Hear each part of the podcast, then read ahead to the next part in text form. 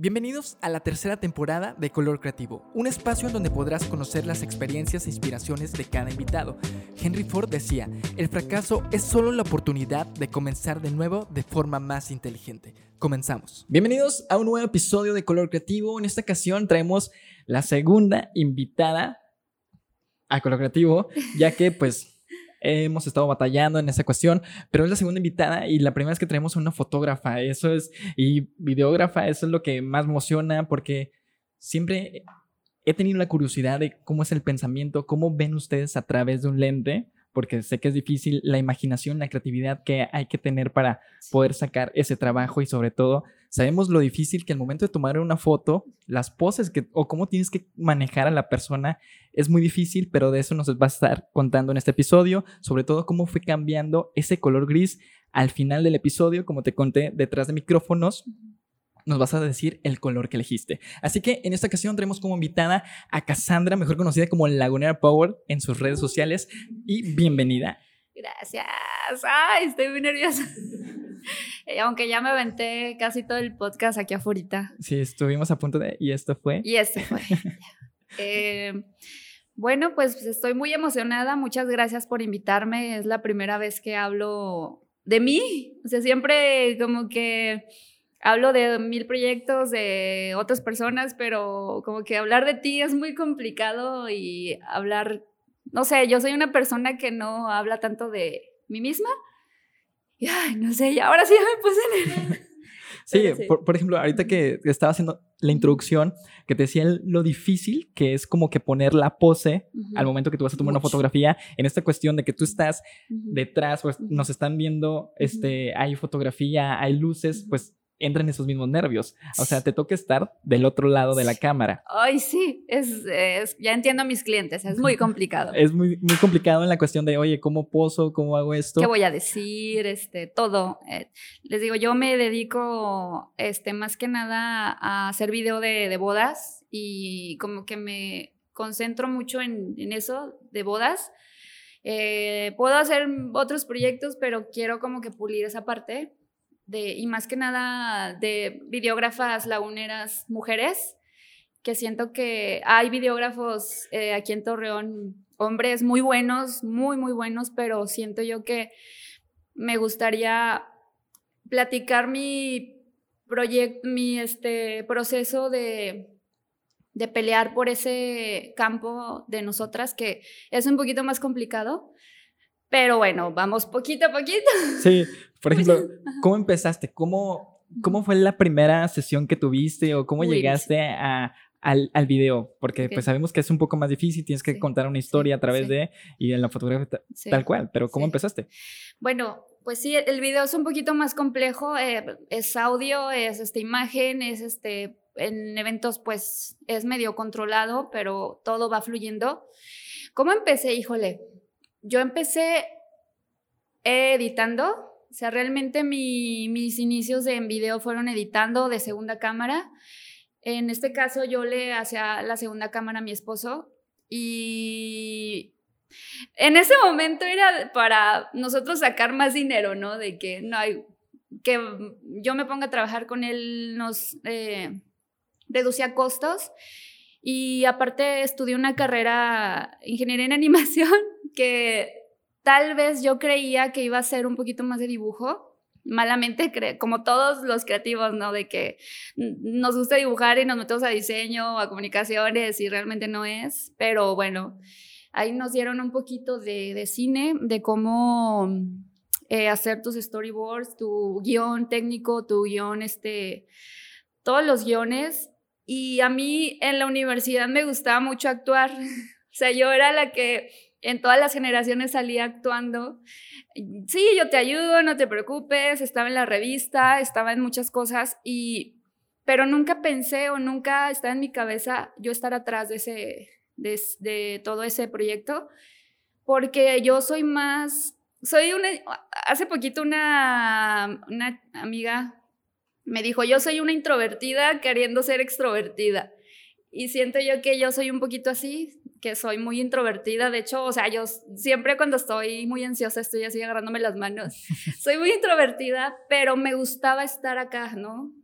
Y cuando yo estaba en la universidad, este, yo quería siempre estar aquí enfrente, aquí enfrente.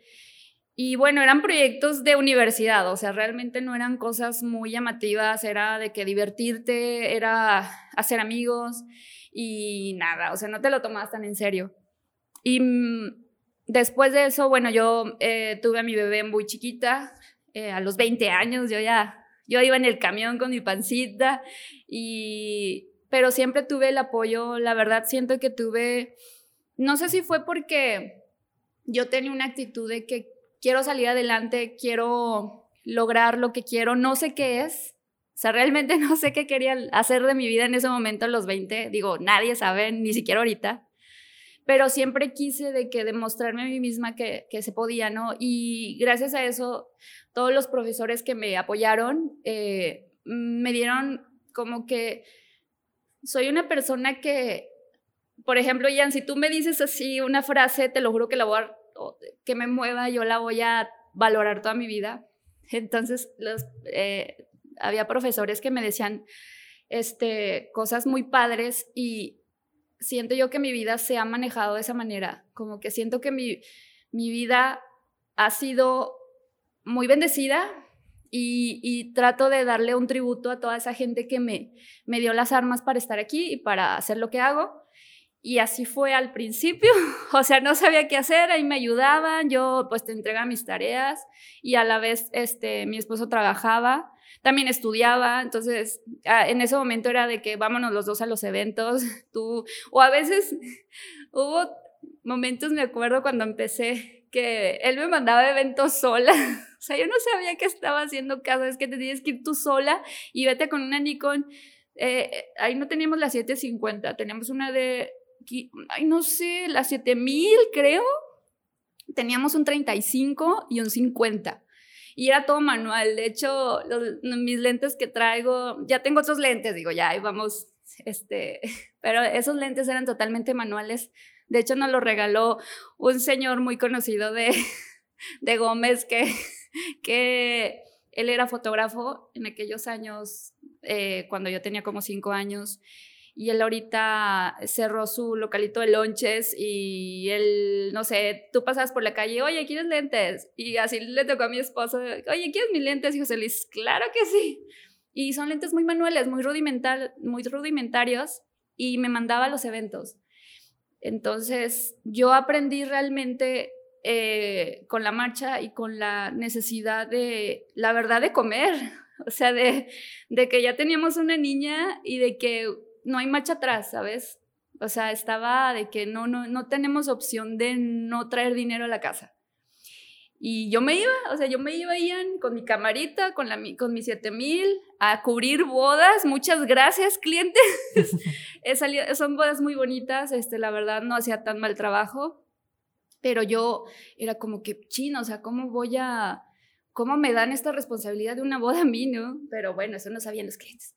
Este, ese fue mi, mi, mi, primera vez y yo no sabía, yo en ese momento no sabía y siento que hasta ahorita estoy en un proceso de cómo posarlos, o sea, cómo decirles, oye, haz esto, o, y más, y siento yo que esto nos pasa más a los videógrafos de eventos, que siempre estamos atrás del fotógrafo, o sea, como que el que dirige es el fotógrafo, o sea, el que realmente eh, es la guía de todo el evento es el fotógrafo.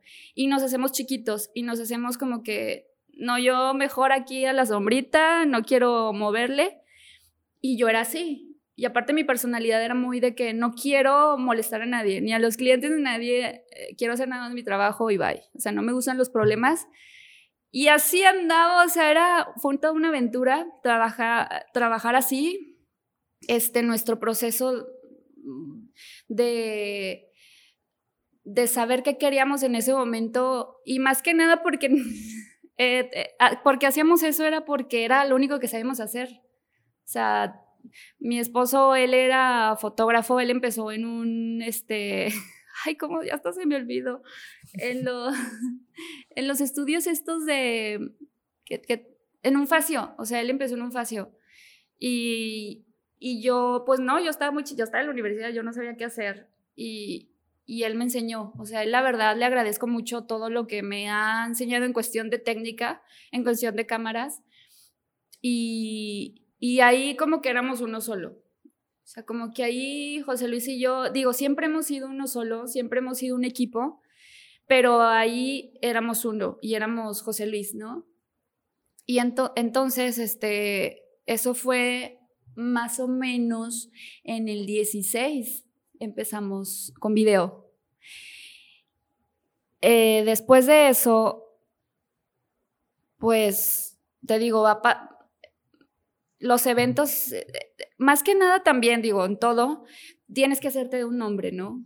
O sea, tienes que, ahí en ese momento no éramos nadie, éramos unos morritos de que tú dame lo que sea, pero necesito pagar mi renta, necesito darle de comer a mi hija lo que sea. Y recuerdo que teníamos cuatro o cinco eventos por día, este, hasta en semana de todo lo que cayera, sesiones, de todo. Y de hecho me llevaba a veces a la chaparrita a sesiones, traía aquí la cangurera y, y pero era, fue un proceso muy padre porque nos, ahí entendí que esto me gustaba más que estar enfrente de una cámara. O sea, ya me, me empezó a gustar la parte de de acomodar, de, este, de, de, las cámaras, de la iluminación, de, de, la edición, ahí realmente valoré mucho que soy muy buena editando, soy muy buena en los tiempos, soy muy buena en mi computadora, estar en mi casa encerrada, ahorita le decía a Ian, yo soy feliz en mi casa, yo estoy feliz, pero bueno, ahí vamos a, a eso, así fue. Eh, eso fue en el 17, 18. En el 18. Mm, ¿Qué hicimos en el 18? Ya no me acuerdo. Eh, pero bueno, ese fue del 17 al 18. Me, regreso un poquito a lo que estabas contando. Dices que la primera vez que tú fuiste, la primera vez te mandaron a una boda. Sí. ¿Cómo viviste ese proceso? Porque ah a mí me tocó una vez ir a unos 15 y no sabía ni qué tomar. O sea, yo veía las cosas bonitas y dije, pues esto tomo, pero una boda sabemos que es lo difícil. ¿Cómo sacaste ese proyecto o cómo dijiste, ok, así voy a empezar, así voy a terminar en el momento de edición o el momento de, que tú estás grabando? Híjole, pues ahí fue más que nada de José Luis. Él me decía, ¿sabes qué? Mira, tú vas a acomodar los valores así, no lo vas a mover a nada. Estos van a ser el, el todo lo técnico. Él me lo decía así, y estas tomas. Y él es muy como que muy es muy técnico y yo hacía lo que él me decía, o sea, realmente yo no sabía que él estaba, de hecho ahorita estoy medio aprendiendo porque yo tenía esa mañana de que a mí dime qué hago y ya es lo que voy a hacer, o sea, no le voy no voy a experimentar. Dame una escrito de que cuando él hizo eh, la velocidad Eso fue el eh, pero ya en ese y de hecho él me decía, ¿sabes qué? Va a ser este encuadre, un close up de que se vea muy muy iluminada la imagen, que se vea muy limpio, que se vea cuida mucho tu encuadre, eso sí me acuerdo que me decía, cuida mucho tu encuadre, o sea, porque es muy complicado en, en video, eh, es que hay dos, ay, es que soy muy dispersa, este, siento que en video tienes que tener totalmente controlado la imagen, aunque digamos que no, sí la tienes que tener controlada, aunque sea en tu cabeza, y decir, a ver, esto voy a llegar a hacer, ¿no? Y eso, mi primera boda, él me dijo, así lo vas a hacer y así lo hizo, o sea, era muy buena siguiendo las indicaciones y así lo saqué, o sea, saco una toma general, este, el audio lo tienes que hacer así, en ese tiempo nosotros usábamos lavaliers conectados al celular Eh, para sacar el audio aparte de, las bodas y era peleate con los padres, o sea, de que no, no quiero eso, y yo, señores, que lo tengo que hacer, ¿no? Este, era de esa con una cámara, o sea, con una cámara yo sacaba los eventos, todo ese año con una cámara me aventaba todo, o sea, todo, todo, todo, todo. Con mi tripié, de hecho, en ese tiempo no se usaba, bueno, al menos yo no, yo no sabía que se podía usar el estabilizador, como ahora en ese tiempo eran pesas, y yo no sabía usarlos. Entonces era como que, ay, tengo que... Y aparte yo sola, eh, me acompañaba mi hermano a veces, este, o yo sola, así que me iba con los fotógrafos y yo sí que, ok. Y y fue a la práctica, o sea, fue de que, te digo, fue moverte la necesidad y con los clientes eso estuvo muy padre porque no batallé tanto en posarlos. Porque con los fotógrafos que tuve la fortuna de, conocer, ellos eran muy naturales. O sea, ellos eran muy de que tú, de hecho, eh, una vez que de esas primeras bodas que yo, era el momento en el que los papás les dan una bendición a sus hijos. Y yo de que, ay, este, corté el momento y les dije, ¿pueden por favor acomodarse de esta manera para que sea mejor? O sea, a mí el fotógrafo me dijo, ni se te ocurra volver a hacer eso. Y yo, ¿por qué? Pero es para que se haga mejor. No, no, no, no, no. Tú cortas el momento y ya se acabó. Y eso se me quedó muy en la mente. Y todos los novios que tuve en ese momento fueron muy agradables. O sea, fueron, no fueron clientes sangrones, no fueron clientes... Eh, de hecho, ni siquiera ahorita tengo clientes feos. O sea, nunca he tenido una mala experiencia con un cliente. Lo viviré, pero sé que es parte de. Esa fue mi fortuna de que tuve muy buenos clientes, muy buenos fotógrafos ayudándome, este, guiándome, enseñándome. También videógrafos, este, en ese tiempo nada más había hombres, bueno, que yo creo que sí, había nada más hombres y muy agradables. O sea, la verdad nunca hubo así de, de no te quiero enseñar o no quiero, ¿por qué te voy a enseñar esto? No, no, no, no. Siempre fue un proceso muy bonito. Y esa fue mi, como que esas primeras bodas, ay, no. Y la verdad las veo y digo, híjole, hacia cosas muy buenas. Ahorita digo, ay, no, creo que estaba mejor lo de antes. No, no sé qué. Pero fue, no sé si es por mi personalidad, pero nunca he pasado una situación fea. Ha sido muy aparte, pero nunca, ni siquiera con ningún proveedor ni con ningún colega he vivido una situación fea. Eh, como para decir, no quiero hacer esto, ¿no? Han sido otras cuestiones, te digo, ¿Te ha pasado que se te ha borrado o algo? Claro. O que te has equivocado. Sí, por supuesto. ¿Qué es lo que haces? Por ejemplo. Pues te disculpas que, otra cosa queda. No, no. Eh, sí nos pasó una vez, pero no fue todo el evento. Fue nada más de la. De. creo que de la sesión para la iglesia. Pero lo padre es que, digo, las, las 750 es una maravilla de cámara. Y fueron frames, o sea, fueron pantallazos. O sea, oye, ¿sabes qué? Y le explicamos al cliente, ¿sabes qué? Oye, nos pasó esto, nunca nos había pasado. Pero fue porque un, un estábamos en la fiesta y nosotros nos metemos al borlote y un este amigo de, no sé si era un familiar, le aventó el vaso a nuestra cámara. Y fue como que, híjole, deja tú la cámara, claro que sí, pero la memoria. Y ahí fue donde se nos descompuso un poquito lo hablamos de esa manera con el cliente, este, le dimos otro servicio y ahorita eh, todo bien, chavos. Este, esa ha sido la única vez que he llegado tarde, que casi llego tarde, o más que nada es el problema con los otros proveedores de, de que no... Es ahí donde vamos con el rol de los egos, ¿no? De que creen que...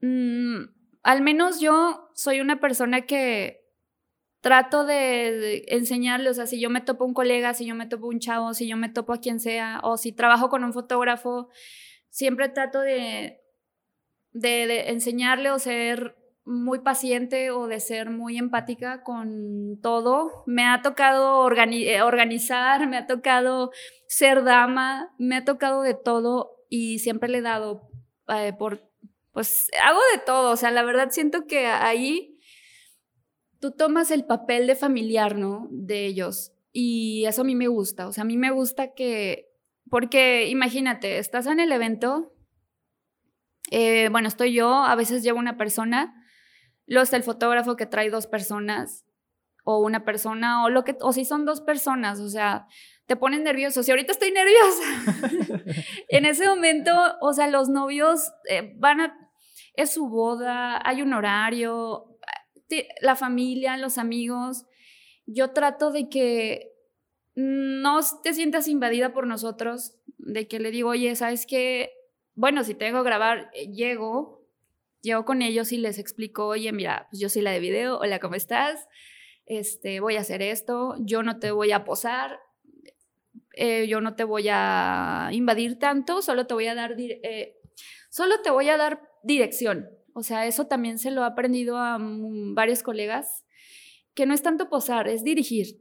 O sea, es enseñar de que, mira, esta se me hace una, una manera más bonita, más estética de que te veas, ¿no? Y más con las niñas, que nosotras somos de que, que si eso, que si lo otro, le digo, no.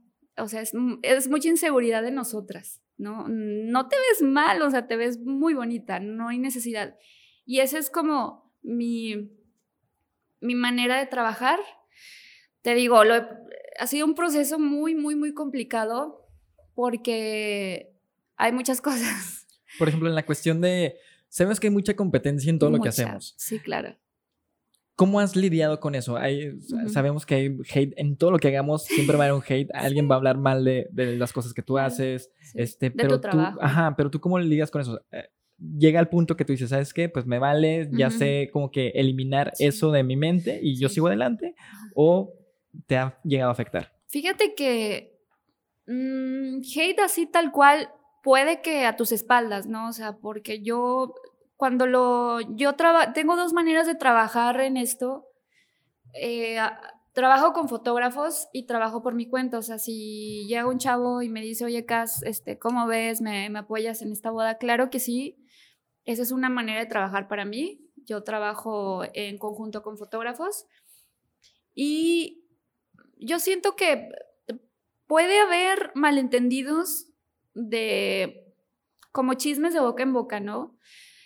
Pero cómo los he tratado, mm, yo no peleo, o sea, realmente nunca peleo con esa parte de, oye, acá, ¿sabes qué? dicen esto de ti, de tu trabajo, o esta persona, no sé, es como que, bueno, pues tal vez no te gusta a ti, y es válido.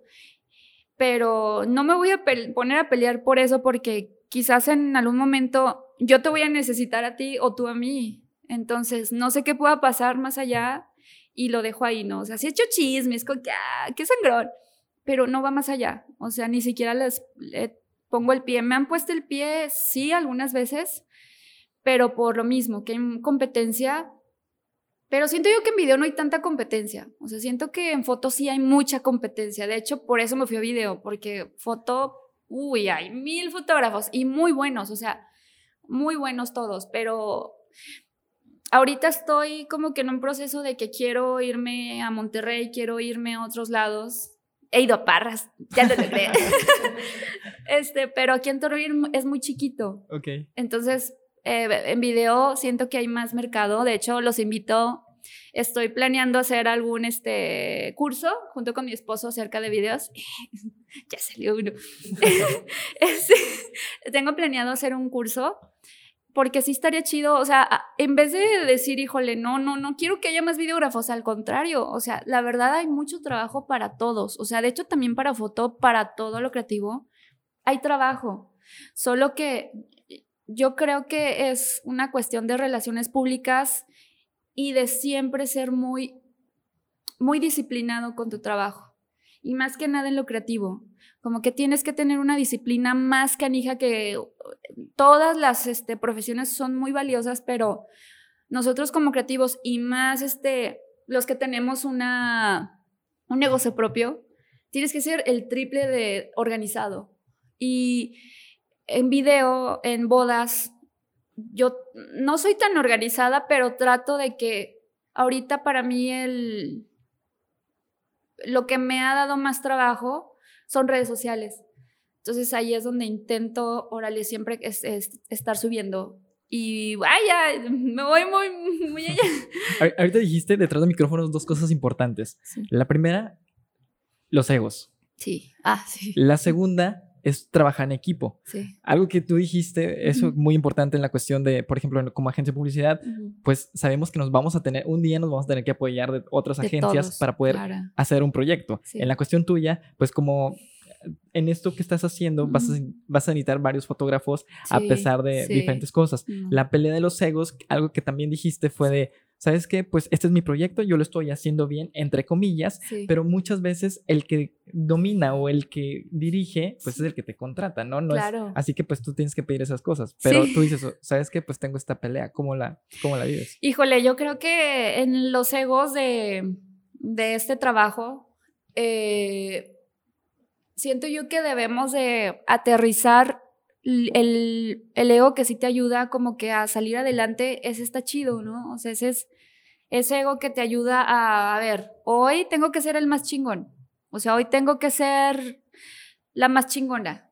Ese está bien, pero ya, por ejemplo, híjole, déjame, veo qué está haciendo mi otro compañero, déjame, le pongo el pie a, a esta persona. Eso siento yo que personalmente se me hace muy tonto porque somos, o sea, volvemos a lo mismo, es un lugar tan chiquito que en algún momento algo puede pasar, o sea, donde sea, o sea, vas a necesitar de esa persona, o me vas a necesitar a mí.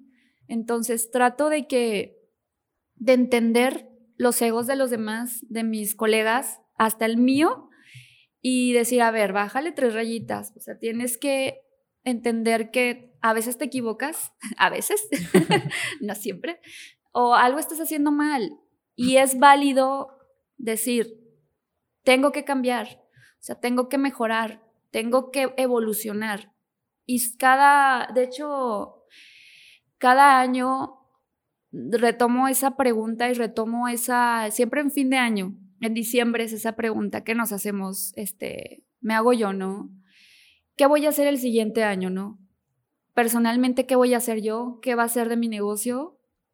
Porque realmente, al menos en las bodas, son tendencias. No te puedes quedar estancado en, no sé, en las expo. O sea, he estado en expos, todos hemos estado en expos, eh, fotógrafos, videógrafos, pero ya no se hace de esta manera. O sea, ya no es la manera en la que 2022 ya no se hace. De hecho, ya en agosto eh, tengo planes de otra cosa totalmente diferente, porque tenemos que entender que el mundo de los eventos, hasta el mundo mismo, se transforma. Y si tú entiendes esa parte, siento yo que te va bien en tu negocio. O sea, así como todo, o sea, no juzgar, te digo, no juzgar nada, no juzgar nada. O sea, ya si me meto en esa parte, yo he ido a bodas, este, eh, de, niñas, he ido a bodas de, de niños, o sea, he ido bodas donde son, que es con chamán, he ido a bodas cristianas, he ido de todo tipo de eventos y todas me emocionan por igual, aunque yo no lo conozca, ¿no? O me ha tocado de que, ay, tuve una que no voy a decir nombres, pero es una boda increíble, increíble, increíble. Porque en esa boda también era un aniversario. Este fue el año pasado, creo ya. En esa boda este, pues ya llegué, siempre llego en el arreglo de los novios a las casas. Y eso también es, siento yo que es algo muy, muy fuerte, dejar entrar a alguien extraño a tu casa y que no te sientas a gusto, se me hace muy fuerte. O yo invadir, o sea, sí hay muchos trips que, que me dan a mí en los eventos.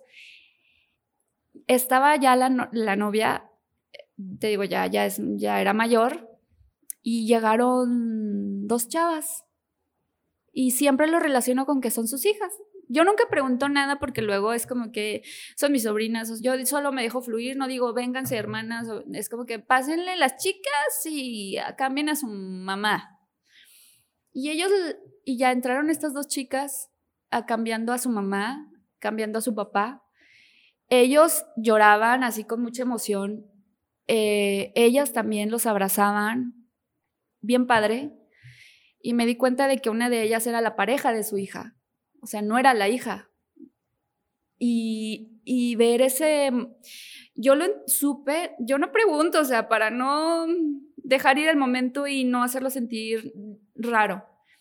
En la, después de ya nos vamos a la iglesia ellos se dicen sus votos, que son votos diferentes en los aniversarios. Siento que es como nada más, es una misa, no es una, una misa solemne como en una boda, primeros votos. Y ahí ellos leyeron sus votos. No, hombre, yo lloraba de que decían ellos, híjole, yo les tengo tanto cariño a mis hijas. O sea, ellas, porque ellos tenían, te digo, la hija que tenía su pareja y les decía, son mis hijas, o sea, yo les tengo tanto cariño a, su relación, ellas son mis hijas y ellas son parte de mí y, y así, no, no, no, o sea, hay cosas que veo en los eventos que me conmueven mucho porque aunque digo, ahorita que estoy en este lado de proveedora, a veces las bodas son iguales, ¿no? O sea, es en el mismo salón, es el mismo proveedor, él es el mismo fotógrafo, es el mismo DJ, todo. Pero los sentimientos no son iguales. O sea, los invitados no son iguales, los novios no son iguales. O sea, y eso a mí me, me hace seguir con este proyecto porque sí me canso muchísimo. O sea, las desveladas sí te pegan muy canijo. O sea, correr, a veces he salido de las bodas, de las misas, que es donde más complejo, ahorita le decía a Ian que pelearme con los padres es, ay, porque bueno, los entiendo completamente, o sea, no puedo ponerle un micrófono a un padre, ya sé, ya tengo otra técnica diferente para, para mi audio. Pero lo que me encanta es que siempre hay algo nuevo que veo en los eventos, en las bodas, que digo, híjole, o sea, todo vale la pena, o sea, todo lo que estoy haciendo lo vale y como que soy muy emocional en esa parte.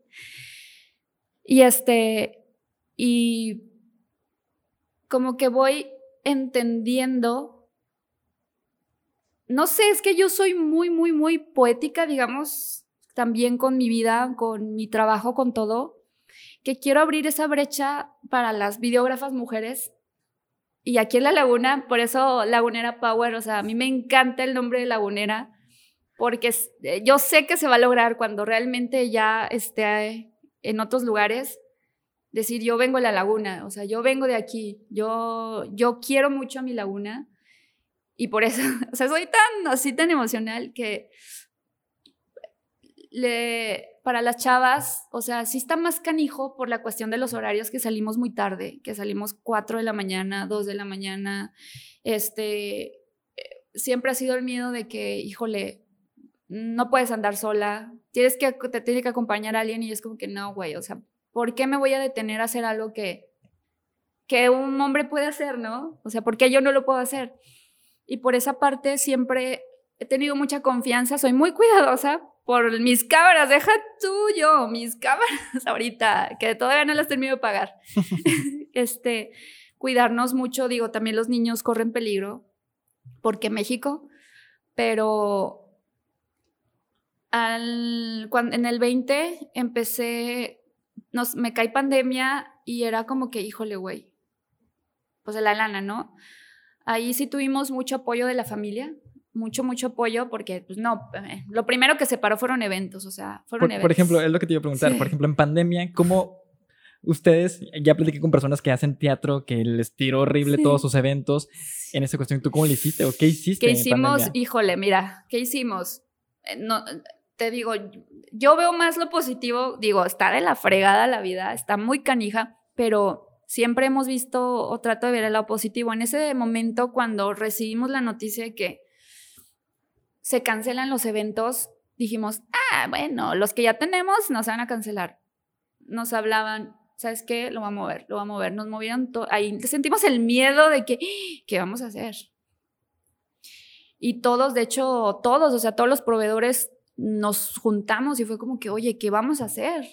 O sea, y ahí mi esposo hizo un podcast, hizo un podcast, ahí invitó varios chavos, pero este, invitó así a colegas de que vengan, más que nada para estar siempre en redes, que yo soy muy creyente de que tienes que estar en redes, o sea, tiene, lo que sea que subas, pero sube cosas a redes, si tú tienes un negocio así. Total, eso hacíamos para mantenernos ahí. Este, en ese tiempo no teníamos idea nadie. En ese tiempo cayó un trabajo para la 71 ay, no sé si se puede decir esto, de ir a, eh, a mi esposo le cayó un trabajo para ir a grabar cómo estaba la situación ahí, de las medidas que se iban a tomar, iba a hacer un video para ellos. Eso nos salvó la vida un poquito. Y luego después de ahí, en el 20 fue, después de ahí nos hablaron para las, ay, las elecciones de diputados Nosotros anduvimos con una diputada en ese tiempo y fue una experiencia increíble. O sea, yo me la pasé bomba, yo me la pasé increíble. Bajé como 10 kilos, pero estuvo increíble. O sea, estuvo muy padre y también nos salvó. O sea, cayó ese proyecto y caían proyectos empresariales. Y eso nos ayudó mucho.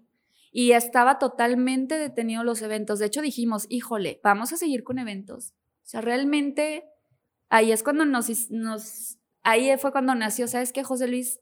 Voy a estar aparte de ti. O sea, yo necesito necesitamos dos clientes. Yo voy a hacer algo totalmente diferente a ti, con otra manera de, grabar, con otra manera para que todo vaya a la casa. O sea, para que vaya dos medios. Y así le hice, empecé, empecé con sesiones, acá habían alternativas. Este, yo las regalaba, o sea, yo no, las cobraba. Este, las regalaba, o le, le, hice a mi hermano, le hice a un primo, luego le hablaba así de que, oye, te puedo decir, sí, claro, ándale pues fue regalado todo. Mis primeras bodas también, mías, mías, fueron también casi, casi regaladas, de que, porque yo lo que quería era portafolio, yo lo que quería, porque yo sí tenía ediciones, yo tenía, ya tenía experiencia, pero yo no podía enseñar eso porque no eran mis clientes, no era, no era mío, eran trabajos que les hacía fotógrafos. Y eso hice en el 21, porque en el 20 no hubo nada, en el 21, en enero, lo bueno fue que, te digo, teníamos este círculo y lo seguimos teniendo y la verdad agradezco, si van a ver esto, que yo creo que sí, agradezco mucho ese círculo tan bonito que tenemos ahorita con, con las personas que tengo que siempre nos hemos apoyado, o sea, de que CAS 20, tengo una quinceañera, tengo una boda, tengo una, lo que sea, y yo jalo, güey, yo sí tengo hambre, jalo.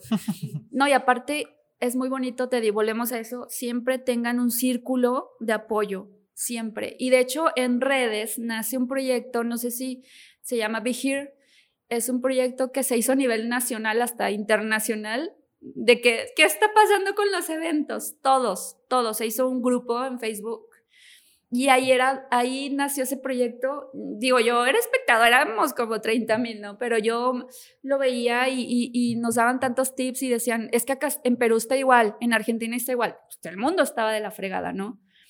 Pero se hizo un circo, se hizo una comunidad muy padre, muy padre.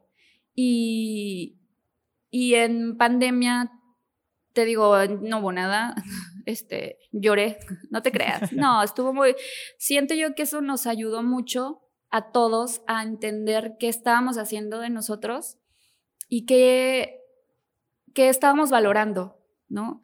Te digo, ya el 21, desde enero, gracias a Dios, tuve bodas, desde enero y no paré el 21. Eh, no he, no he parado.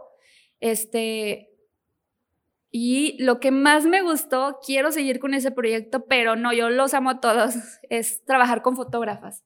O sea, yo en el 21 trabajé con puras fotógrafas, lindísimas, trabajadoras, chingonas, la verdad. Y eso me gustó más, que, llega, que los clientes nos esperaban que llegara una morra videógrafa que, ah, tú eres la videógrafa, sí, sí soy. Oh, y nos veían así todas chiquitillas, digo, ya no tan chiquitas, pero nos veían y, las novias se sentían más a gusto. Era más sencillo quedarse cambiándola, quedarse este, ayudando a las mamás, hasta con los papás, de que, a ver, señor, el moñito, ta, ta, ta, nos, o sea, somos un poquito más de detalle.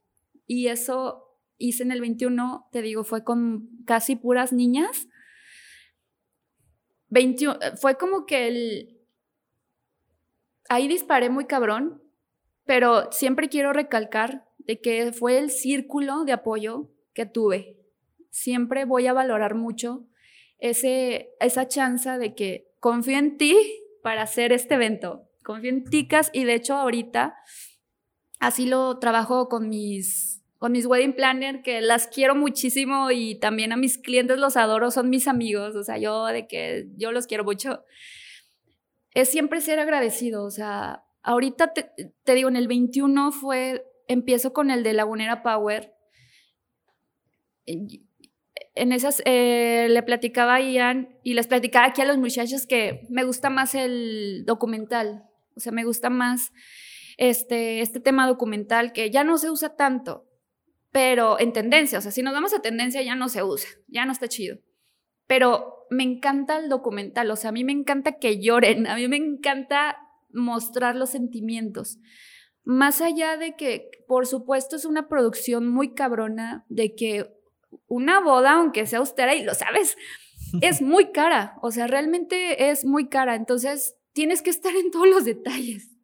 Uno como video y como foto, y se los digo a todos los clientes que salgan, por favor, este, a futuro, lo único que te queda es la foto y el video, ¿no? O sea, ya, se disparó los papelitos, los chisperos, que la música, pero lo que te queda es el video y es la foto. Inviértele, chavo, inviértele.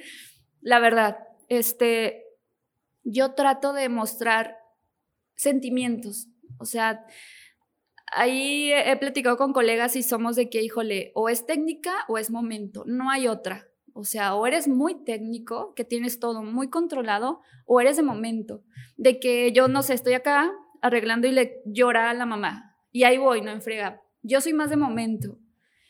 Ahí en esa parte trato de pulir la, lo técnico, pero yo es como que, güey, si está llorando, a ver cómo le acomodo y tengo que tener eso.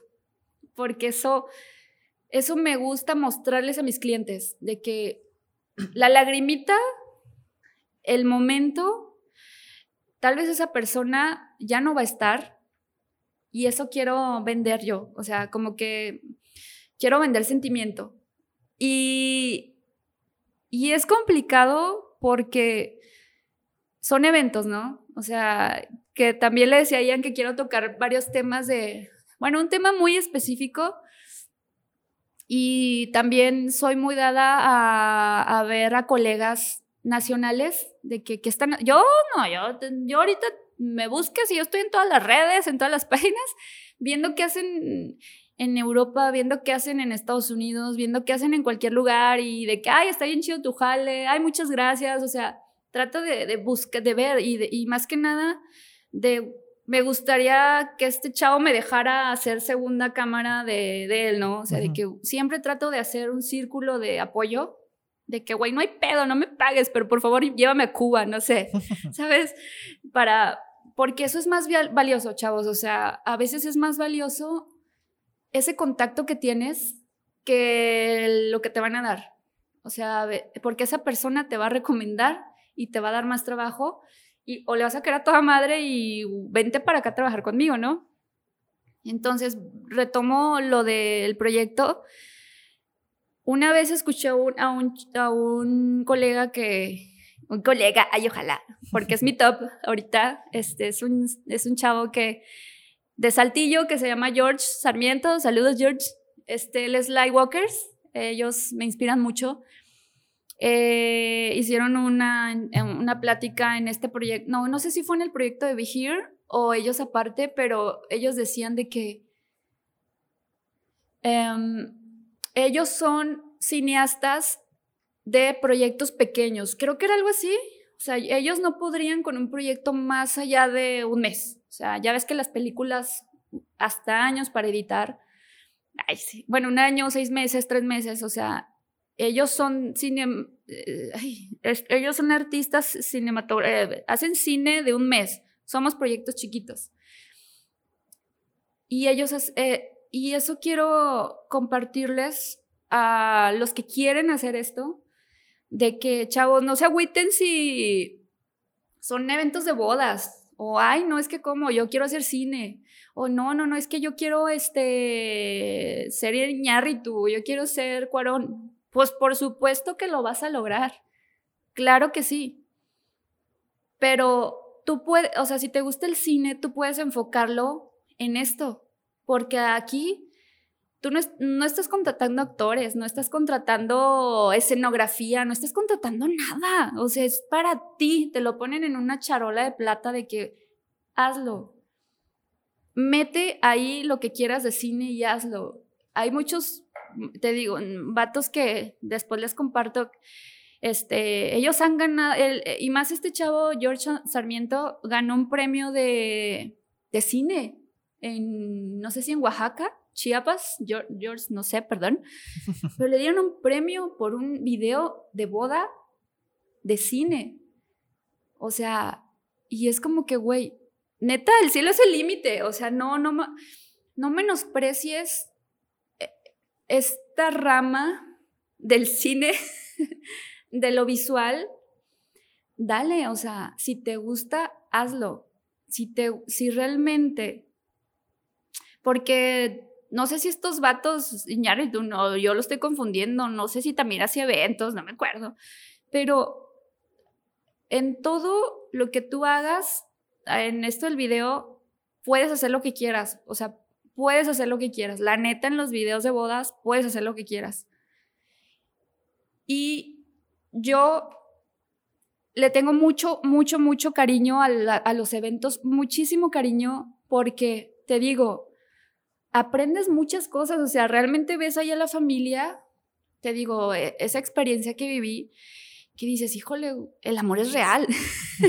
realmente el amor es real, ¿no? O sea, hay veces que sí estoy súper cansada de que, güey, es el mismo evento, es el, o sea, ¿qué más puedo ver, no? Pero siempre hay algo que no había vivido, que no había sentido y lo atesoro mucho.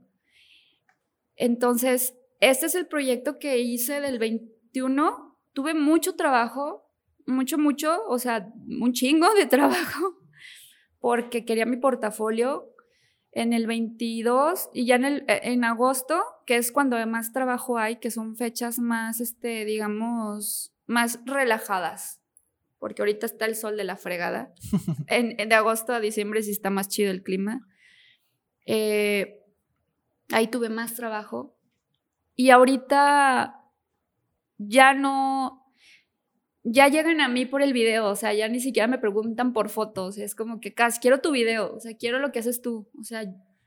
O sea, ya estás como posicionada. Ya, sí, digamos que sí, ya no, eh, claro que tengo ahí, trabajo con varias wedding planner, pero ya no, en el 21 sí trabajé con fotógrafos, con fotógrafas, pero ahorita ya es como que, güey, quiero esto específicamente. Y siento yo que gracias a redes, gracias a pandemia, gracias como esta cultura que se está tratando de hacer a, nivel nacional, siento que está mejor. Pero aquí en Torreón siento que ya hay más cultura de video, de bodas, de apreciar realmente, de que, híjole, esta persona le está dando este estilo, este color. Me comentan mucho de mi color de videos de que casi es que es así, yo sí, es así. No, no lo vas a cambiar, no, no lo va a cambiar. O sea, peleo mucho esa parte de, de lo que hago, de mi color, de mi edición, de mi, de cómo me vendo, de todo lo que hago en toda esta manera de, de mostrarme, porque también te comentaba, es humo lo que vendemos. O sea, realmente es humo, o sea, no es como que, ay, mira, te vendo un celular ay, mira, te vendo, no, pues te vendo un video, güey. O sea, ¿cómo vendes un video? ¿Eres tú? ¿Es tú? Siento yo que, ay, eso ay, no, te, no me voy a aventar aquí horas. O sea, lo, que se me, lo que se me hace chido que, que estás contando es que tú no buscas la cuestión de hacer lo que están haciendo los demás, sino tú buscas darle tu propia esencia a lo que estás haciendo. Por ejemplo, la cuestión de que hablas del color. Por ejemplo, si se fijan o se meten a sus redes sociales, el video que hace ella es blanco y negro, que también eso es algo diferente, que vemos, porque ahorita ya vemos pues tonalidades de colores, vemos... Música electrónica, o sea, así como que punchis, punchis, que está padrísimo. Ajá, ya vemos algo como un poco más actualizado, pero ella como lo mismo lo dijo, le gusta un poco más el documental. Pero eso es lo que me gusta, hablar de quién eres tú y olvidarte un poco lo que están haciendo los demás. Ahora sí que vamos a llegar. ¿Cómo inicia ese color gris? ¿Quién es Cassandra en sí? ¿Cómo inicia todo esto? Ya nos contaste pues algo bastante grande, cómo viviste pandemia, cómo inicia tu primera sesión de fotos, pero ahora, ¿quién es Cassandra? Ay, güey, es una pregunta. es como que, ¿qué es la vida, no? Eh, ¿Quién es Cass? Pues yo creo que Cass es alguien que quiere aprender.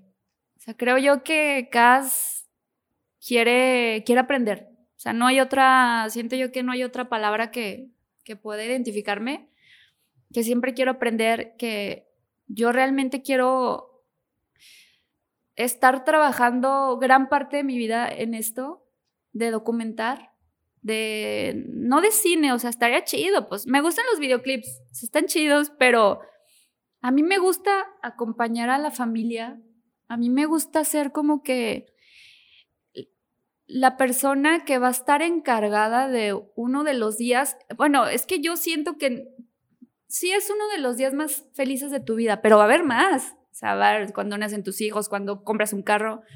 Yo no lo enfatizo como que es el día más feliz de tu vida, no, pero es un momento muy importante. Te puedes casar mil veces y contrátame esas mil veces, no tengo problema. pero solo se vive eso que viviste una vez. Y eso para mí me da un trip muy cabrón de que yo soy la encargada de, de, lo, de las memorias de ese día, ¿no? Y trato de que si yo fuera esa novia, ¿qué me gustaría que se fijara esta persona? Y eso trato siempre de, de, hacer, como que trato, eh, hay trato, no, es que siempre tengo esa palabra de trato, no, lo hago, lo hago, de que quiero siempre he querido con todos que quieran mucho su video, que digan, híjole, no hay otro igual, o sea, no, es la película del día de mi, de mi boda y estoy feliz, o sea, estoy encantado, mm, si me vuelvo a casar, no hay pedo, este, ese video me encanta y eso es lo que me mueve mucho en esto y, y no sé. Ahorita estabas hablando que tu motivación fue tu bebé. Ay, es mi adoración, sí, mi niña es mi adoración, o sea, para mí mi bebé. Y de hecho, hay, obviamente hay videos de cada año de su vida, ¿no? O sea, hay videos de todo. Y es mi, más que nada lo que yo soy muy familiar, o sea, yo, este, siempre estoy en mi casa, tengo mi rutina de trabajo, pero siempre es muy familiar, o sea, siempre es con mi hija, siempre es mi casa es como que mi, mi entorno siempre trata de que haya una armonía en todo. Lo intento, pero para mí la familia es lo más importante que, que todo. Digo, también mis amigos, todo, todo, pero sí para mí mi hija es todo. Es mi motivación Por ejemplo, ¿Tus papás te apoyaron en sí en cuestión de, ¿sabes que dedícate a esto o tienes que ser un godín trabajando en esto? no, hombre, ¿Cómo fue lo que tú viviste? No, al contrario, en mi familia, este, mi mamá es increíble, o sea, ay, voy a llorar. Mi mamá es la persona más maravillosa del mundo porque siempre nos ha apoyado. Mi hermano es dibujante, o sea, mi mamá, e, ella fue, este, encargada de oficina, este, ella sí fue muy godín, muy, muy godín, ya es jubilada, pero desde chiquita le gustaba pintar. O sea, ella iba a la Casa de la Cultura y pintaba, y pinta maravilloso. Ella nos metía a los concursos de de la selva la candona y esas cosas. Y ganábamos, o sea, dos veces ganamos. Qué chido. Sí, ahí nos dieron bicis y, libros y de hecho los libros creo que todavía los tenemos. Ella siempre impulsó esa parte creativa de nosotros. Y claro, o sea, ella siempre fue como que, digo, en, la familia de mi, de mi mamá fueron más godines y más de que de esta idea de que necesitas un trabajo fijo, necesitas prestaciones para tu casa, para ta, ta, ta, ta, tu jubilación. Y mi mamá es maravillosa porque se salió totalmente de esa caja y dijo, hijos, lo que quieras hacer. O sea, si tú quieres dedicarte a dibujar, hazlo, pero hazlo bien. Eso sí, ella siempre nos dijo, ten disciplina, o sea, ten disciplina en lo que haces, cuida mucho este, lo que haces y sea una persona honesta. Siempre es una persona, no pisoteas a nadie y cree en ti, hija, porque yo creo en ustedes. Tengo un hermano, mi hermano también es, eh, él dibuja, él dibuja, lo jalo, pero le gusta más el dibujo. Y siempre nos dijo eso. Y mi papá, que en paz descanse, él también, o sea, él, la familia aparte con mi papá, este, yo sí, él también fue Godín, eh, pero mm, tiene una hermana que, mm, te digo, toda, para mí toda mi familia es mi pilar. Es increíble. Y mi tía, la única hermana de mi papá, también es creativa. Ella trabajó como manager de artistas. Qué chido. Sí, increíble. Ella es este chilanga al mil, aunque diga que no. Ya la tengo aquí, la tengo aquí en Torreón, gracias a Dios. En pandemia me la traje y ella ya vive aquí. Pero siempre ha existido esto de que no hay pedo que te quiera salir de tu caja. O sea, no hay pedo, Cas, Emi, mi hermano, que quieran hacer esto, o hasta José Luis. Nosotros creemos en ustedes, este, me cuentan sus experiencias y siempre son, o sea, siempre han sido nuestros fans número uno de todo. Siempre. Entonces, en esa parte siempre voy a estar muy agradecida con mi familia y con mi círculo de, de, colegas y de todo. O sea, yo así veo mi forma de trabajar, de que hay que ser agradecidos con lo que te enseñan, porque la verdad en esto es muy importante lo que te explican, hasta como ahorita Ian me decía, acomoda el micrófono así, muévele aquí. O sea, eso es, eso lo aprecio, o sea, cualquier cosa que te diga la gente, que te enseñe de corazón, apréciala, o sea, sé, haz siempre un tributo de, de tu vida hacia todas esas personas que han intentado o que han dado su corazón para que tú logres lo que estás haciendo ahorita. Y eso ha sido el proceso con mi familia, siempre ha sido un apoyo increíble. Y pues nada, eh, no sé si irme la parte técnica. Por, por, ejemplo, la cuestión de... Dices que tu bebé llega a una joven edad. ¿Cómo lidiaste? Porque sabemos que ah, yo estoy por próximo a ser papá y, y sé... Ahorita yo estoy viendo muchas cosas como que dificultades y... ¿De qué, qué hacer? O sea, tú a una joven edad, ¿cómo viviste eso? Porque te estabas por graduar casi, casi, ¿no? Sí, claro, y estaba a la mitad de la carrera. Ajá, y luego sabes que es el proceso de nueve meses, este, luego... No, hombre, y es de por vida, ¿eh? Ajá. Es de por vida Pero, este show. ¿Cuál fue en sí eso que tú dijiste, sabes que esto está difícil, esto yo no puedo, este, porque sabemos que tenemos el altibajo en nuestras cosas. Claro. A lo mejor esa fue tu mayor motivación. Ahorita contaste un poquito de eso, pero tú como... Híjole, bueno, en esa parte, en hace un mes, este, ay, es que yo, perdón, hace un mes fui a Parras a una boda y me tocó trabajar con una fotógrafa de Monterrey increíble, Pau, te mando saludos, Pau. Te voy a pasar este video para que lo veas y le des like. Este Pau es una fotógrafa increíble, increíble, chava, que también está en ese proceso de, de, de ser mamá, ¿no? Y me preguntaba, Cas, ¿cómo le hice? Porque yo cuando estoy trabajando con quien sea, yo, hola, ¿cómo estás? ¿Cómo te llamas? Este, yo me llamo Cas y yo platico y platico y platico y para que todos estemos en armonía. O sea, la verdad no es de que, ay, güey, no te voy a hablar. No, no, no, yo vente, yo soy muy así. Y en esa parte, este, yo creo que haz lo que tú quieras. O sea, en la parte de ser, digo, yo a los 20 pues tuve una red de apoyo muy, muy chida con mi mamá. ¿Verdad, mamá? este, eh, la pareja que tengo es increíble, increíble. O sea, también esa es muy importante, la pareja que tienes, eh, porque siento yo que eso es fundamental de si creces o no, ¿sabes? Y la verdad, José Luis siempre ha sido un chavo que desde el día uno se comprometió totalmente a su hija y a todo, y a darle y a chingarle. Eso me, me ayudó muchísimo. Ah, tuvimos, mm, estuvo muy complicado, sí estuvo complicado, pero siento yo que ahí tuve, no suerte, porque no, no es suerte.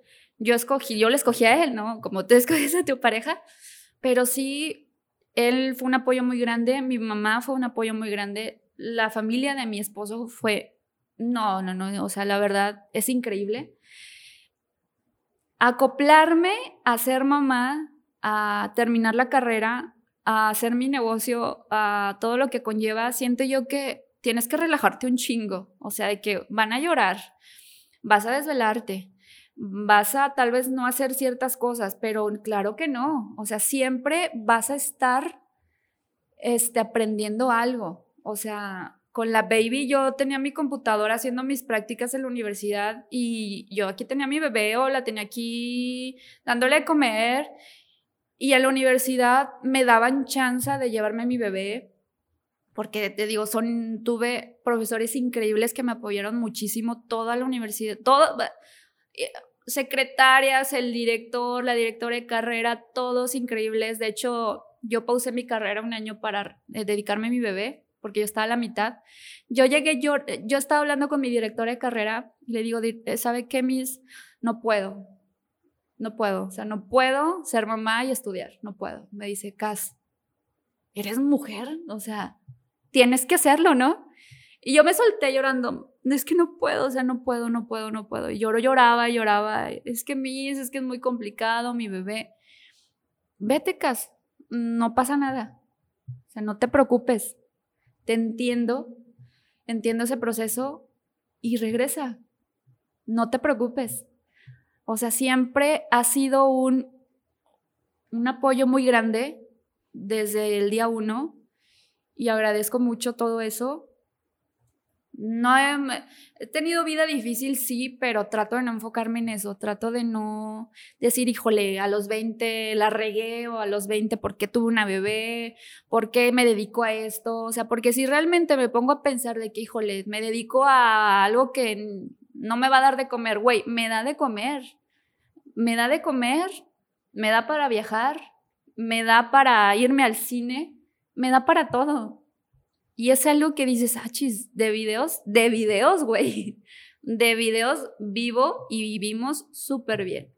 O sea, bueno, para mí tener casa, comida, eso para mí es súper bien. Pero se puede. Y yo agarré a mi familia porque eso a mí me motiva mucho.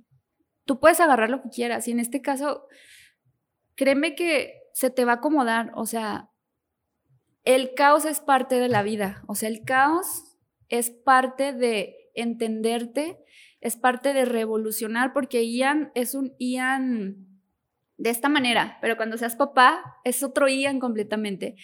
Y cuando tenga tres años es otro Ian, o sea, así yo también he sido con mi hija. O sea, ahorita de bebé, pues era tenerla aquí y tener mi estudio de que juguetes y de que desastre y comida. Yo comía ahí en mi escritorio, sigo comiendo en mi escritorio, pero hay más orden.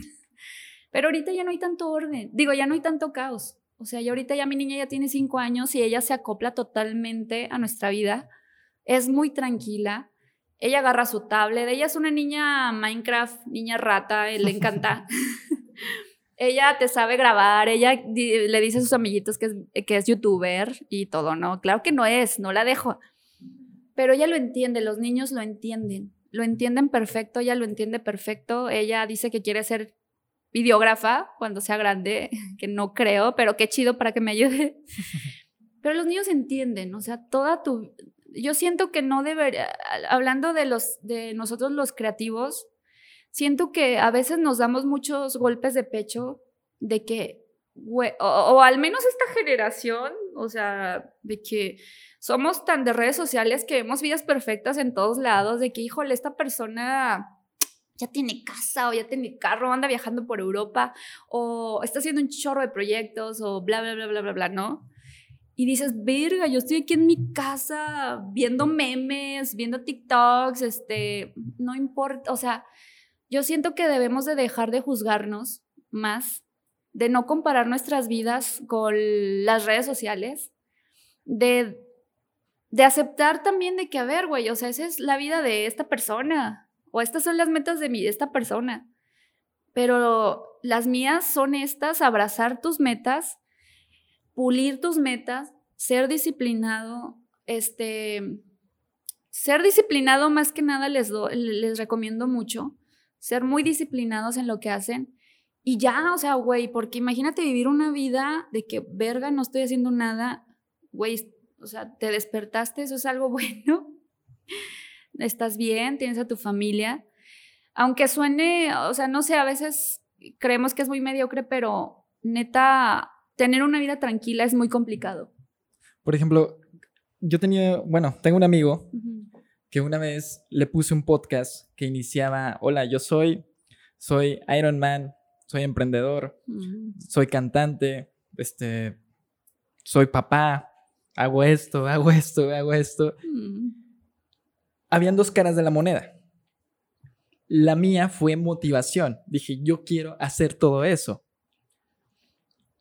Él, ¿qué fue lo que dijo? Güey, me, siento de me siento del asco. Porque yo no estoy haciendo nada, así como tú dijiste, estoy sentado aquí sin, ni un peso, estoy de, eso me acaba de deprimir 100%. Y, y, y sé que es difícil porque muchas veces algo que comentaba, un poquito me regreso, fue de que estar en redes sociales, eso nos llega a afectar, porque vemos, como tú dices, que todos están haciendo algo, nosotros no estamos haciendo nada, y decimos, ¿cómo ellos logran hacer todo eso? ¿O crees que tú no estás haciendo nada? Ajá, pero te das cuenta que, por ejemplo, él cuenta que hace todo eso, pero ¿por qué? Porque pues tuvo que esforzarse. No, o, las redes para eso son, o sea, hay que entender que las redes sociales son para mostrar una vida que, que, nos quieren vender. Porque ya ahorita, Instagram más que nada, en Instagram ya nos venden em, eh, estilos de vida, nos venden ideas, nos venden de todo y está bien. Hay que entender que nos están vendiendo. Pero cuando tú no entiendes esa parte de que híjole, quizás es real, güey, nada en redes es real, nada es real. Hay filtros, hay este pensamientos, o sea, te digo ahorita del feminismo, este, yo soy, más que nada porque voy a muchos eventos, trato con mucha gente, entonces yo trato a mi hija enseñarle de todo tipo de, de cosas y yo le explico lo del feminismo, le explico lo de la identidad sexual, le explico por qué, por qué se lo explico, porque el mundo que yo al menos viví de chica ya no existe. Ya el mundo ese no existe, ni siquiera el de mis papás. Ya de aquí en adelante es un mundo que yo desconozco y que tengo que preparar a mi hija para ese mundo, ¿no? Y entonces trato, o sea, trato de ser una mamá de que entiende porque, güey, ya estamos viviendo, digo, siempre, o sea, eso también se lo platico mucho con mi esposo, con José Luis, de que siempre hay revoluciones, siempre hay cambios, siempre hay mil cosas en la vida y no hay que quedarnos con que nada más debemos de saber esto como en la religión, yo soy una persona que ya no es tan religiosa. De hecho, yo creo que tal vez me considero un poco agnóstica porque tengo que darle entrada a todas estas religiones que, veo. No me puedo quedar con la católica que me impusieron. o sea, yo a mi hija sí la bauticé, pero nada más. O sea, yo ya está ahí para que no se la jale el diablo, yo qué sé. pero yo soy muy agnóstica y en, y en eso yo tampoco la meto a mi hija en la religión. Ella que escoja lo que quiera porque yo le tenía miedo, a Dios. O sea, siento yo que a mí me estuve en un colegio religioso y le tenía miedo a Dios y, y, siempre viví con miedo de que, ching, me va a llevar el diablo, güey. O sea, me voy a ir al infierno o todo lo que hago está súper mal. Y volvemos a eso de que ahorita yo siento que nuestra religión, o yo puedo asociarla así, eh, son redes sociales, ¿sabes? Y las redes nos quieren enseñar de que tienes que vivir de esta manera, tienes que tener estos muebles, tienes que tener esta pareja. Ahorita yo estoy en la etapa fit, pero más que nada por los eventos de que me canso muchísimo. Y ya me sale el algoritmo de fitness, ¿no? De que no, las parejas fitness y de que tienes que estar así y las pompis así. Y yo me frustro, digo, güey, porque yo no estoy así, ¿no? Pero luego vuelvo a ver, güey, o sea, me están vendiendo una vida y hay productos y hay pensamientos y ahí es como que, a ver, ah, ya te entendí, ya sé por qué me sale esto, porque pues me escuchas Google y porque me envías un algoritmo de que me quieres vender. Entonces hay que entender esa parte, nada más, de que, güey, redes sociales, vendes, ahorita vendes. No es real. Puede que algunas cosas, si tú quieres verlas como reales, está bien. O sea, a mí me gusta ver plantitas y decoración de la casa memes, me encantan los memes, los TikToks de perritos que se chocan, no, no sé, no, sé, no sé. Pero no te lo tomes tan en serio, o sea, diviértete. Este, podemos manipular nuestra realidad en redes, es lo chingón, que puedes manipular y hacer lo que quieras, lo que quieras. Y, y ya, ¿no? O sea, yo con el, cómo me vendo, yo siempre subo cosas eh, eh, tengo dos cuentas y en la de trabajo subo, siempre trato de estar subiendo cosas, siempre ahorita que voy a trabajar voy a subir que voy a trabajar, porque las redes también olvidan muy rápido. O sea, te olvidan y ya va, ya no existes, aunque hayas tenido evento la vez pasada o hayas hecho algo increíble la semana pasada o el día pasado, se olvidan de ti. Pero más que nada es algo para mi trabajo. O sea, para mi vida no es tan importante. O sea, sí estoy siempre en redes, pero por mi manera de trabajar, pero yo no, de creérmela tanto, de vender, de que me quieran vender esa idea, no, no, no es como que, ay, sí, güey, no puede ser tan perfecto este pedo. Por ejemplo, la pandemia, algo que nos ayudó fue de empezar a ser más orgánicos. Si te fijas, Sí. fue el boom del TikTok, el, Uy, sí. el boom de los Reels. Sí. ¿Por qué? Porque ya estamos metidos en qué es lo que están haciendo, si estamos enfocados en un proceso. La otra vez estaba viendo un meme aquí con, con Ernesto que, como nos gusta tanto el chisme, era ¡Ay, por dos! de que era una empanada dormida, era un en vivo y toda la gente que lo estaba viendo. Sí, oye, la a mí me tocó la de la cucarachita, que era DJ en Facebook. Sí, era una cucarachita de DJ. Cucupú. Bueno, todo esto este, va lidiado porque nos empezó a gustar un poco más lo orgánico, cómo estamos viviendo, qué, qué es lo que está subiendo la gente, pues porque eh, eso está chido, ¿no? Y sobre todo porque nos sacó de una rutina, así como te dice, de, de Terrible. Que to- de que todo tenga un filtro en Sí. cuestión de que ya Sí. todo esté con diseño y demás. Claro. O, eh, ahorita ya, si te No. fijas, la mayoría de las fotos, hubo un tiempo que era un carrusel, que ya subimos una foto tal cual así posando y la otra es X cosa del momento Sí, claro. eso nos saca un poco de la rutina. Sí. Así que para sacarnos de esa rutina, vamos a llegar a una dinámica. Ok. Vamos a ir a una dinámica donde tú vas a sacar cinco papelitos de, ese, de esa taza roja y si quieres ir mencionándolas de uno por uno. Ay, ok.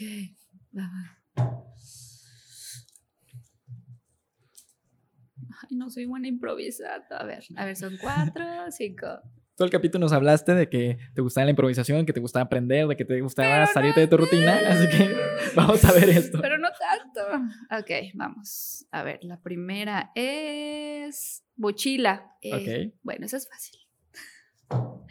Mochila. Este. De hecho, acabo de comprar mi nueva maleta de Boy Scout. Reloj. Ok. Fácil.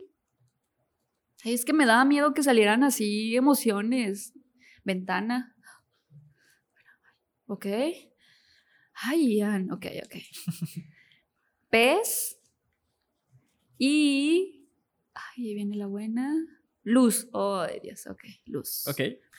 Con esas cinco palabras vas a tener un minuto para pensar y vas a escribir, vas a hacer una historia Con estas palabras. Ajá, que le quieres dedicar, ya sea a cualquier persona que tú quieras o puede ser ficticia. Vas a tener un minuto para pensar y este minuto empieza a contar ya.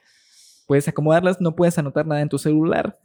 Porque pues esto se trata de la creatividad, sacarte de tu rutina y sobre todo con un, en un minuto pueden pasar mil cosas. Uy, mil. Por supuesto. Y si yo me tardo como dos horas en editar un minuto, imagínate. Reloj, luz, ventana, pez.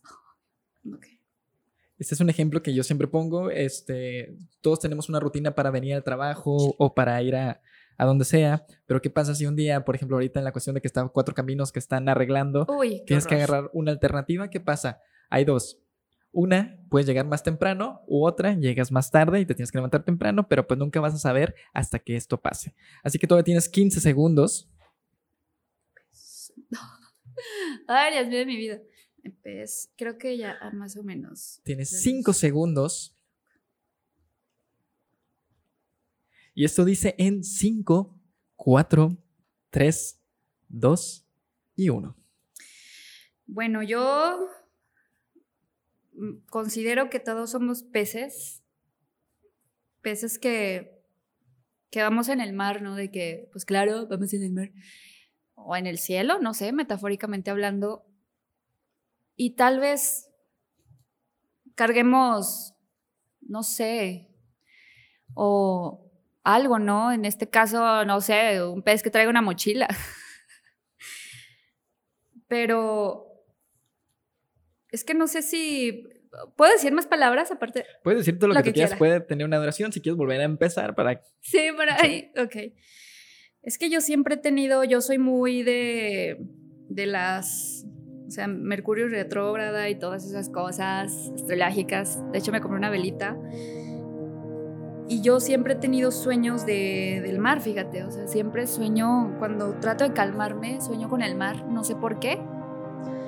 Y yo a veces siento que, o sea, no literalmente un pez, pero siento que soy parte del mar y que estoy ahí como que flotando. Y también siento que pues, traigo cargando algo, ¿no? O sea, traigo. Podrá ser un flotador o.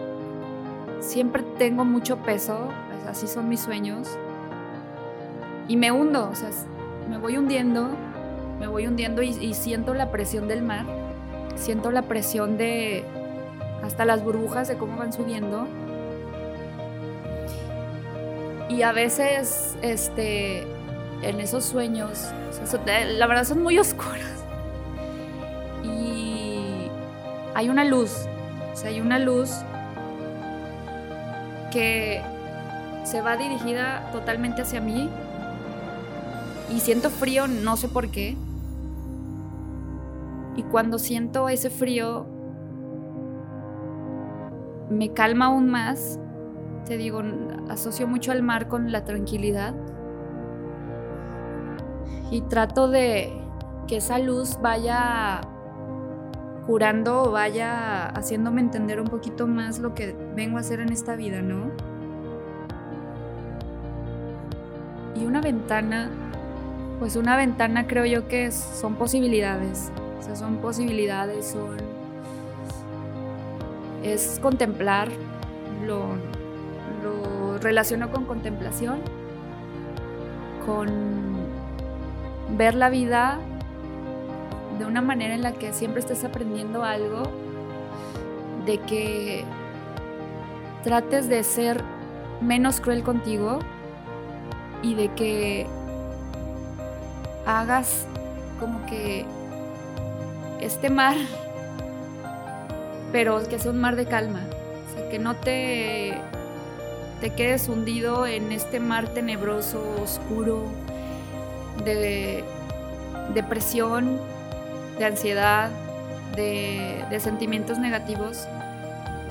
Que tratemos de ver esa parte blanca, azul clarito, como bacalar, no sé y soltemos, ¿no? O sea, soltemos todos esos pensamientos malos que nos, que, nos damos. Y no lo sé, ¿eso?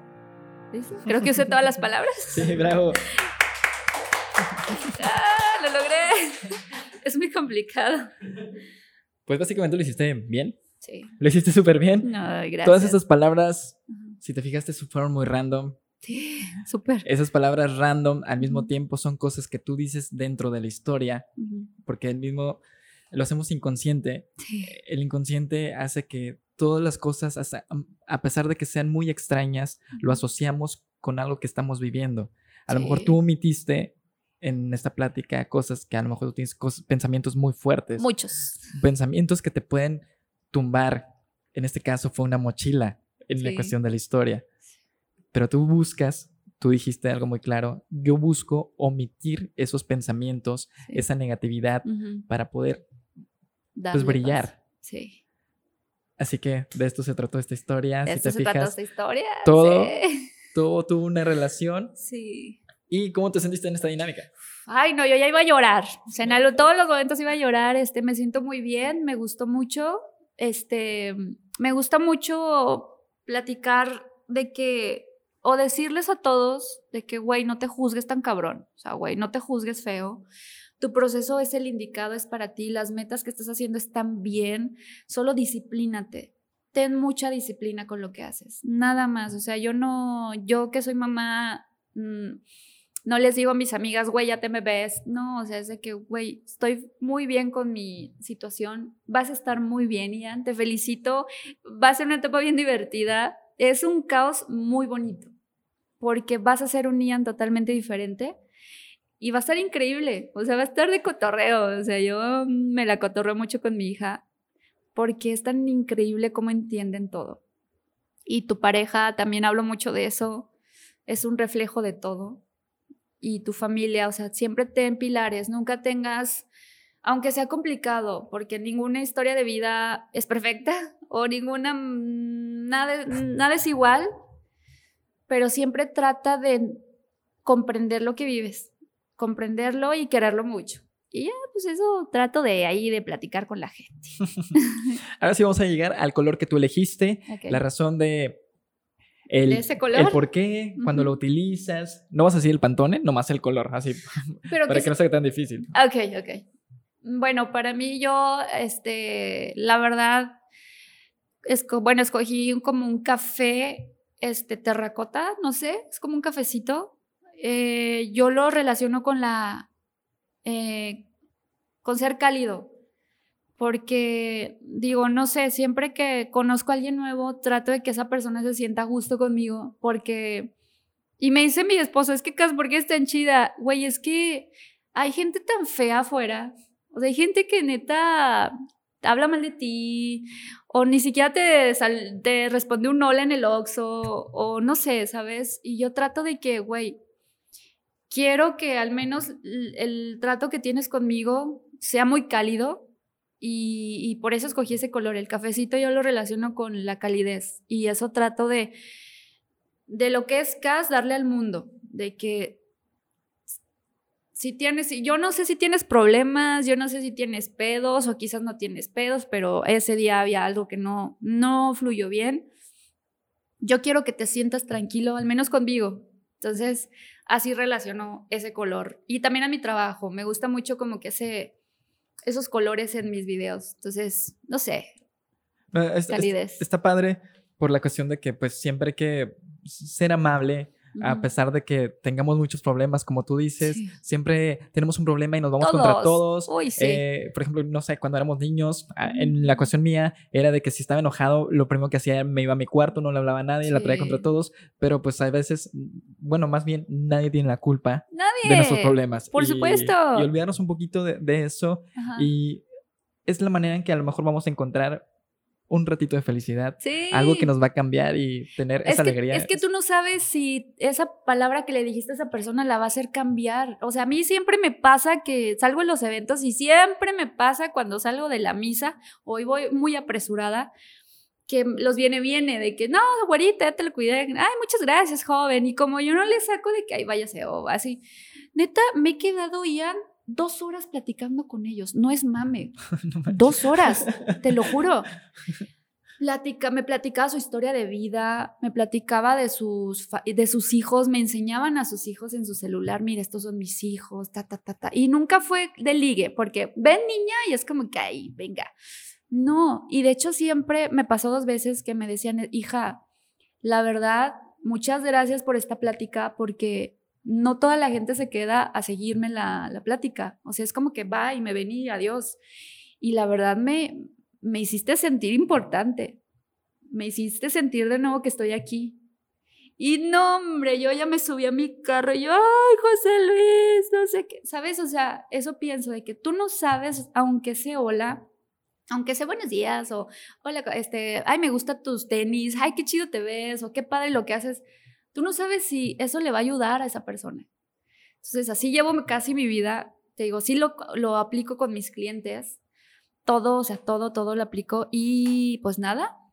Qué chido. Por, ejemplo, ahorita que comentaste, ¿qué tan difícil en tu negocio? contaste que trabajabas con tu, con tu esposo. Sí. Cuando diste el paso de Ahora, yo, solita. Sola y luego mujer, como tú dices, por ejemplo, sabemos que para doctores es muy difícil, bueno, eh, ser doctora porque todos están acostumbrados al, al doctor. Ajá, de que la enfermera, ¿no? de que ahí viene la enfermera. Ajá. Sí. Pero, por ejemplo, tú, ¿cómo, ¿cómo has vivido ese proceso? ¿Has sido rechazada? ¿O cómo tú lidias? O sea... ¿Cómo lidiar con eso? Mira, yo en, ese aspecto... Ay, es que ahorita me están mandando las wedding. Espérenme. este no he lidiado con cosas de que, de ay, fuchi, mujer, no. He vivido como que, digo, no sé, todas mujeres, de que, ay, yo te cargo esto, ay, este, sí puedes, y, ay, es que no, no, no, mejor y lo hago yo. Y es como que, güey, yo puedo, güey. O sea, yo puedo. O sea, traigo mis, yo siempre traigo dos cámaras, todos los eventos los grabo a dos cámaras y traigo tripié, monopié. El mono ya casi no lo uso porque traigo el, el famosísimo estabilizador. Este, eh, acomodar mi estabilizador. Yo ya tengo todo en forma técnica, cómo llego a los eventos, a las misas, a las misas y a la recepción, que es ahí más técnico. Llego y, y, yo traigo mochilas, o sea, y yo sola, traigo todo. Y, oye, ¿puedes, segura? Y ahí, este, y hasta los padres me ayudan y todos. Y es como que, o sea, no por ser niña no puedo, ¿sabes? No porque me veo así cansadilla, pues, güey, también el fotógrafo está bien cansado, güey, o sea, también ayúdale. He vivido esa parte, he vivido la parte de que de ligue, ¿no? De, de, los, de los clientes, pero pues es como que, ay, es parte de, o sea, estás en un evento, están pedos, güey, no pasa nada. Y he vivido, eh, sí me ha pasado con, con algunos proveedores eh, de que sí te acosan bien cabrón, o sea, sí es como que, híjole, y, y conociéndome a mí, yo me platico ahí de que me cuentan su vida y ya creen que yo los ligo. Y es como que, señor, es que solo soy amable, o sea, no sé cómo cortarle su historia y no quiero hacerlo sentir mal y a veces es como que, ay, me pasas, o hacía la brava de que estoy descansando en la hora de la comida, de la cena, y llega un mesero y me dice, oye, ¿me pasas tu, tu Facebook, tu Facebook? Y yo, no. ah, qué sangrona, gracias. Y yo, güey, ¿por qué te va a pasar, güey? O sea, ¿sabes? Y no hago pedo y es como que, o sea, fácil puedo ir a quejarme, pero digo, ay, güey, ya, pasa nada. Hubo una vez que sí me dio miedo porque, no voy a decir nombres, pero sí me dio miedo en un lugar que no sé cómo dio con mis redes y ahí sí viví un poquito de acoso, de que, y fue muy, fue muy raro porque te digo, no sé cómo llegó a mis redes y ahí sí fue eh, me dio miedo, ya no iba sola a ese, lugar y ya no pasó nada. O sea, nomás con que no te vean que te dejas. Digo en todo, eh, que no te dejas y que eres amable, pero, güey, no soy pendeja. O sea, no me puedes pendejear así. Y en la parte de, de los colegas, la, te volvemos a lo mismo. La neta, los hombres que se dedican a esto son súper buen pedo, súper buen pedo con, conmigo. Este, me, me, dan tips, me dicen qué hacer, qué no hacer, este, me invitan a hacer segunda cámara, este, mis clientes también, todo, o sea, te digo, yo creo, no sé si es porque lo pienso así, de que, güey, todo el mundo es bien chido, güey, no va a haber, no va a pasar nada, hasta ahorita no me ha pasado nada tan feo. Pero no sé, o sea, pienso, no, güey, no, no va a pasar nada, que pasa. Pero no, no, no, o sea, no, nunca he vivido un momento así feo.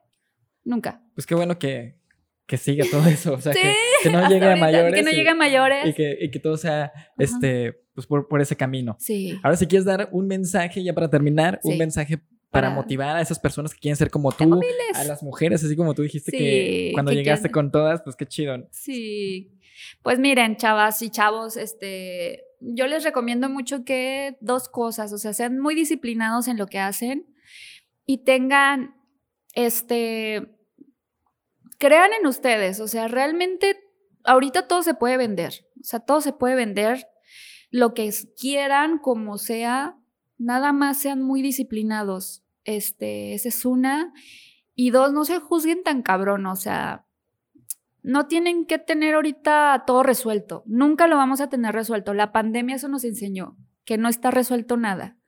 Entonces, confíen en sus procesos. Este, vayan al psicólogo.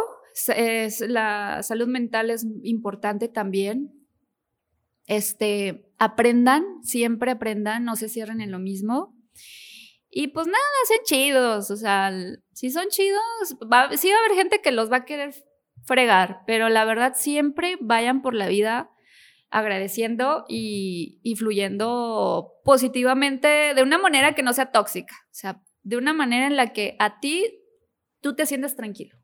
Sí, es, es muy importante todo eso.